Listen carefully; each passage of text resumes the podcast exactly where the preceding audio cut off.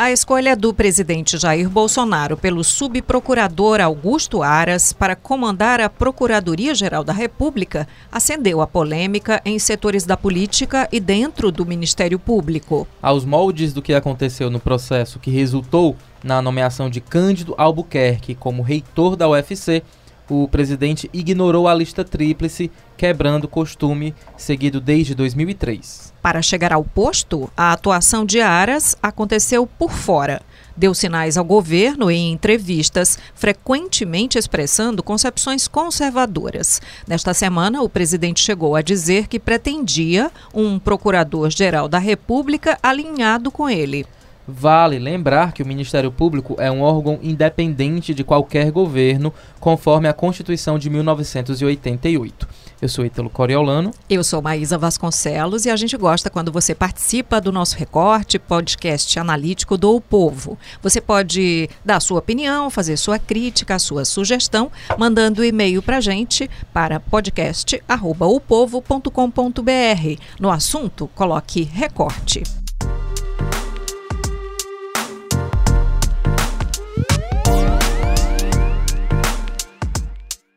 E aqui nos nossos estúdios a gente recebe para analisar essa nomeação o editor de política do povo, Walter George. Olá, Ítalo. Olá, Maísa. Olá.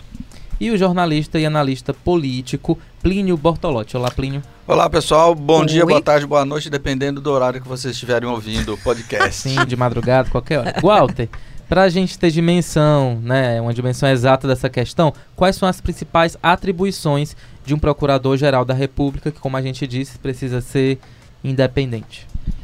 É, eu, eu diria que é um dos cargos mais importantes da República e que fundamentalmente, fundamentalmente precisa de autonomia para agir dentro do seu do limite da sua competência, né? Que já é um problema que todo o processo como o Bolsonaro encaminhou cria para o indicado. É, por exemplo, qualquer processo contra o presidente da República, qualquer investigação contra ele, será atribuição desse procurador da República que já fica com essa dívida porque sequer constava em qualquer tipo de lista de indicação dos colegas procuradores. Então, eu acho que é um, enfim, é um processo que nós vamos discutir aqui, mas é muito complicado a forma como o presidente encaminhou a solução que ele tinha para esse cargo que dia 17 agora vai ter que mudar. Para ilustrar isso, viu, Walter? Lembra o procurador? Eu não lembro, mas certamente você vai se lembrar o nome.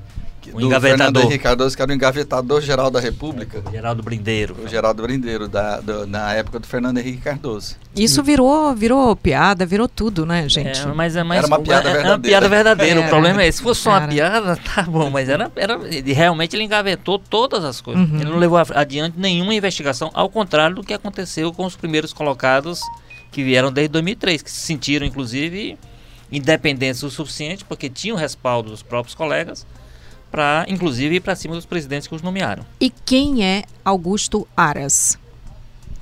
Eis a pergunta. Olha, é, é uma figura muito controversa, inclusive pelo seguinte, porque o Bolsonaro, o presidente Bolsonaro, teve que fazer uma live e pedir calma ao pessoal dele, que reagiu mal à indicação do Augusto Aras. Por quê? Porque o Aras, em tempos passados, Tempos passados recentes, recente, estava próximo do pessoal da esquerda, fazia. participava de eventos com ele, tem várias fotos Criticava que a Lava Jato. criticava lá. Então, esse é que criou. E aí, essa aproximação dele, ou sinais de aproximação, É, ou o pai dele deu entrevista dizendo que ele nunca imagens. foi de esquerda, né? Tá na folha agora.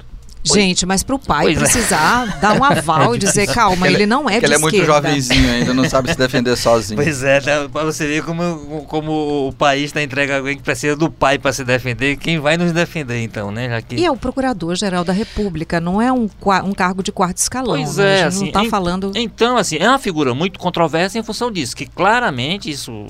Quem acompanha a vida dele sabe que somente tra- transformou-se nesse super conservador que aparece hoje em tempos recentes. Né? Essa é a questão. Mas aí tem uma questão muito estranha, né, ou talvez até compreensível, né, da- dada de como os humanos de modo geral reagem, ou pelo menos alguns humanos, que normalmente a pessoa que assume um cargo no governo Bolsonaro tem que passar por uma, digamos, por uma escala de submissão. Aconteceu com Cândido Albuquerque.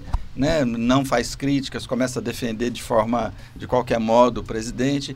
E por esse, digamos assim, por esse corredor polonês também passou agora o Aras, que ele começou a fazer discursos absolutamente alinhados com o presidente Jair Bolsonaro.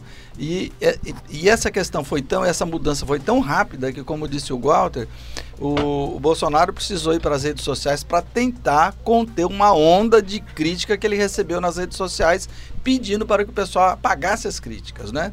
Então é, é, é uma situação que pediu, você vê, pediu um tempo, né? Vamos dar um tempo para ele mostrar ele e tal. Mostrar o trabalho e tal, etc.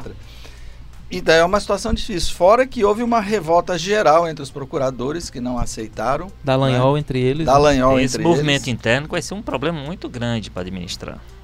Agora a questão é, a chamada República de Curitiba, os, os, procuradores de Curitiba, todos eles, ou pelo menos uma boa parte, é, é, fez tudo para que o Bolsonaro chegasse ao poder. Agora estão recebendo aí a, digamos assim, o presente do Bolsonaro que, que eles ganharam ao apoiar o Bolsonaro para presidente. Bem, a gente falou agora há pouco do chamado engavetador-geral da República, né, durante o governo FHC.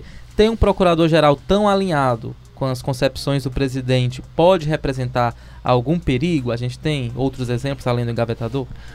Não, a gente tem exemplo nos estados, por exemplo. Vários estados em que o, os governadores se valeram de indicações feitas por eles é, a partir de uma troca de favores que permitiu a eles não enfrentar problemas na justiça como seria papel dele. Agora, fundamentalmente, o, o, o Ítalo, é, eu acho que o presidente, o presidente Bolsonaro, quem quer que seja, a forma que ele tem de, é, de não ter espaço para nem esse tipo de programa, nesse tipo de discussão, é errando ou acertando, pegando aquela lista, pelo menos da lista, são três nomes, ele não precisa. O, o, o Temer, por exemplo, ele não indicou o mais votado, não. Ele indicou a Raquel Dodge, era a segunda na lista, né? É, muito embora tenha uma questão que é sempre lembra, é importante sempre lembrar para as pessoas que de fato ele não era obrigado a seguir essa lista, não. Ao contrário da questão da universidade. Mas né? a gente está falando aí de é. legitimidade, porque é, atender a lista tríplice, né, hum. não se trata apenas, não é, não é só é, uma daria consulta, legitimidade, não, é? não, sem dúvida, sem dúvida. Mas assim, mas legalmente ele, ele poderia fazer como fez e buscar um nome. Agora, qual é o problema que ele cria e o Plínio já já fez menção a isso? Tem nesse momento um movimento muito forte dentro da, dentro da, da instituição, dentro do Ministério Público, de resistência a isso, de rejeição a esse nome. Isso vai, pode dar a tônica dos próximos meses? Eu não tenho dúvida, enfim. eu não tenho dúvida nenhuma disso, inclusive porque ele não tem, ele, esse pessoal todo tem autonomia funcional, ele não tem ascendência, a ascendência dele é administrativa, é no outro plano, mas esse pessoal está livre para conforme é, não agem sob a orientação direta desse procurador geral. Então, será um pessoal, sem dúvida, muito mais incomodado. E lembrando que o, presidente Bolsonaro faz isso no momento em que ele abre uma frente de briga também com outra área importante, que é a Polícia Federal. Que ele está aí em vias de trocar o diretor-geral e trocar uma série de superintendentes, porque, ou seja, vai interferir também na instituição. Então, ele está comprando ao mesmo tempo brigas em duas, de, eh, contra duas instituições, ou pelo menos membros de duas instituições, onde a sensibilidade para qualquer governo é muito grande. Então é um risco que ele corre, político inclusive. É um risco, mas de, uh, tem também um movimento de, de, de quem acredita que ele está, no fundo, é tentando se fortalecer. Isso está ou não acontecendo? Ele está querendo isso. Não, e você veja só, não só se fortalecer, mas se proteger. Você veja, veja só, o COAF. O poder do COAF foi esvaziado. Polícia Federal vai ter uma intervenção direta do, do, do Jair Bolsonaro. E agora na Procuradoria. Então você Os órgãos de controle, né? Você veja, Maísa, Chamados. que de fato é, quem nomeia, quem nomeia não, porque vai haver também um teste agora no Senado, porque esse nome tem que ser aprovado pelo Senado. Vamos ver, vamos ver como os senadores vão se comportar se aceita o nome submetido ao Jair Bolsonaro ou se não. E por que, que passa para o Senado?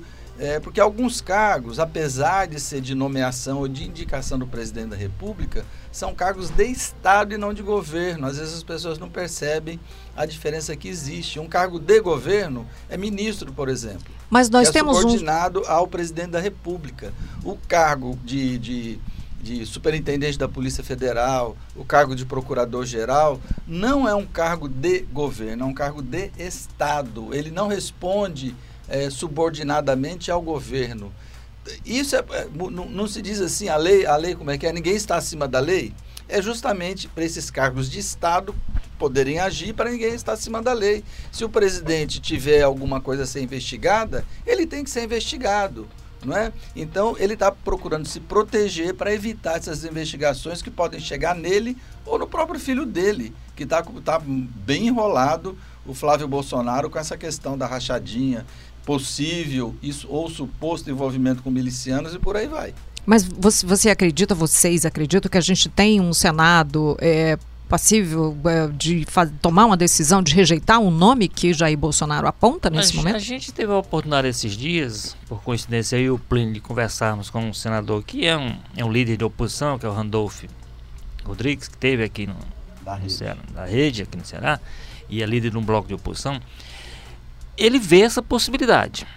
Ele acha que há um clima hoje, principalmente porque assim tem duas grandes brigas que agora o presidente dentro do Senado, que é essa questão da necessidade de sabatina, arguição e, e aprovação, que tanto é no caso do procurador desse, dessa indicação para a PGR, como da indicação do filho, que também será por esses dias, que vai passar pelo Senado na mesma linha. Então, assim, há um incômodo muito grande no, no Senado e no Congresso como todo com essa, com a forma como tem se comportado o presidente. Se isso vai lhes dar né, suficiente, suficiente coragem para comprar essa briga com o governo, que eu não acho tão difícil a essa altura, e, por exemplo, não oferecer a ele os 49 votos de que precisará para essas aprovações, aí a gente vai ter que ver como é que isso. E principalmente, porque a gente tem que entender é o seguinte: é, vai ter uma pressão do próprio, dos próprios quadros de procuradores, e aí vamos ver que tamanho é que vai ter essa pressão sobre os senadores para que essa para que essa situação seja revertida. Então a gente tem um cenário a acompanhar nesse E tem mais, tem mais uma questão: se o, se, o, se, o, se o Bolsonaro não conseguir conter as redes sociais, é, os bolsonaristas eles são muito sensíveis a essa questão.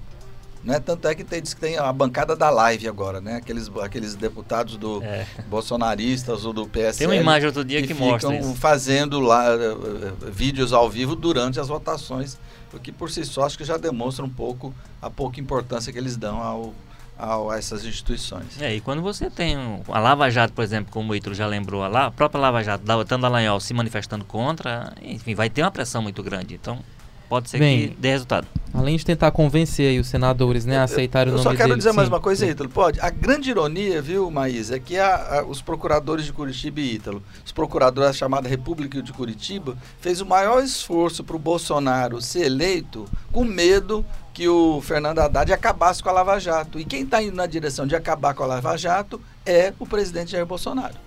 Sim, eu li muitas críticas nas redes sociais, eu acompanho muitos seguidores do Bolsonaro e foi um avalanche realmente. A, a ponto dele, a ponto dele pedir calma, é, ele não, ele não ele pediria calma se fosse a oposição, porque inclusive ele disse que ia indicar o o Aras, entre outras coisas, porque a imprensa estava criticando. Então, como a imprensa estava falando mal, segundo ele era um bom, era uma boa indicação, era um bom indicativo do nome. Bem, falando um pouquinho de futuro, além de tentar convencer os senadores né, a aceitar o nome dele, quais são os grandes desafios reservados a Augusto Aras, né? Como é que ele vai se equilibrar nessa função importante, fiscalizar, né, de investigar o que for necessário, ao mesmo tempo em que ele fica com essa dependência, né, em relação ao presidente. Pois é, é, essa é a questão que está colocada, assim, é a capacidade que ele vai demonstrar, se demonstrar, de é, não se tornar um dependente do presidente por ter sido e, e buscar foi que, que mais o presidente se reuniu, né? Cinco vezes o Bolsonaro esteve com ele ao longo desse processo. Né? Ele não teve nenhum tipo, e essa é a queixa que a, a Associação Nacional fez, procuradores, ele não fez nenhum contato, nenhuma campanha junto aos próprios colegas. A campanha dele foi sempre em cima do presidente, então ele criou alguma dependência que, e aí desafios não vão faltar, né? Por exemplo, essa é a questão que o Plínio falou aqui, a, a Lava Jato, qual é o futuro dela, como é que vai, que tipo de apoio ou desapoio, né? Apoio ou falta de apoio ele vai dar para essa operação. Essa investigação sobre no Rio de Janeiro que pode chegar ao filho dele, ou que já chegou, né? Que inclusive teria sido um dos fatores de desagrado com a Raquel Dodge, que estava também tentando ali se aproximar para, mas em algum momento mas muito teve, final do mandato ela teve também, que fazer né? alguma Raquel coisa, Dodge foi pois muito é. Quando ela percebeu que já estava É, mas aí quando ela viu que não tinha mais chance, aí ela abriu e aí foi Que que é abriu as isso, coisas para cima do Rio de Janeiro para cima do, do Flávio. Então o que significa então tudo isso já está na mesa do, do, do procurador geral e ele vai ter que se posicionar sobre essas duas questões pelo menos. Agora a gente vive no Brasil e não voltará desafio para ele toda semana todo dia para ele. Nós temos essa própria questão do Lula que está para ser definida em uma série de coisas que para alguns setores da política inclusive do governo Bolsonaro é quase que vital né manter o Lula preso, como diz o Bolsonaro, pelo menos até ele apodrecer na prisão. Então, tudo isso vai ser colocado na mesa dele, ele vai ter que mostrar capacidade de, de superar, demonstrando o que é fundamental e vital para o Ministério Público, que é demonstrar autonomia em relação ao Executivo. Só o tempo dirá se ele vai ter capacidade. Então, e vejam só, essa questão do Senado, que eu acho que é uma das questões mais delicadas e mais importantes que vai acontecer agora, é, se o Senado vai se opor, se contrapor, não, não se opor necessariamente, mas se contrapor ao Bolsonaro em duas questões que são cruciais para ele, que é a indicação do Procurador-Geral e do filho dele, o Eduardo, para é, o ministro, para o embaixador na, em Washington, nos Estados Unidos. Eu, eu acho que esse, esse teste vai ser decisivo no, no sentido de saber que rumo o parlamento vai tomar. Porque uma coisa é aprovar a reforma da Previdência, que nem do Bolsonaro era. Né? Eles dizem, não, alguns deputados dizem, senadores, nós estamos aprovando essa reforma não é porque a gente é aliado do Bolsonaro, mas porque o país precisa. Agora a pergunta é, o país precisa do Eduardo Bolsonaro como embaixador? O país precisa do Aras como procurador-geral? Eu acho que essa essa pergunta que os parlamentares, especificamente os senadores, terão de responder. Lembrando que ainda vem aí os vetos, né? A lei de abuso de autoridade, que vai ser aí outra trincheira no Congresso. E aí vai ser, vai tá, é, aí sim, aí é um desafio grande porque o Congresso já está sinalizando a disposição de derrubá-los. Ver. Exatamente. Senhores, assunto não falta- faltará. Muito obrigada. Por, por essa razão você não deixará de ter podcast todo dia, se possível mais de um, viu? Isso. Com certeza. Obrigado, Plínio. Obrigado, Walter. Esse foi o Recorte, episódio 140. Um bom final de semana e até segunda-feira. Tchau. Roteiro e produção, Carlos Holanda, edição e produção, Bruno Melgácio, publicação, Diego Viana, áudio, André Silvestre, coordenação de produção, Camila de Almeida, estratégia digital. João Vitor Duma.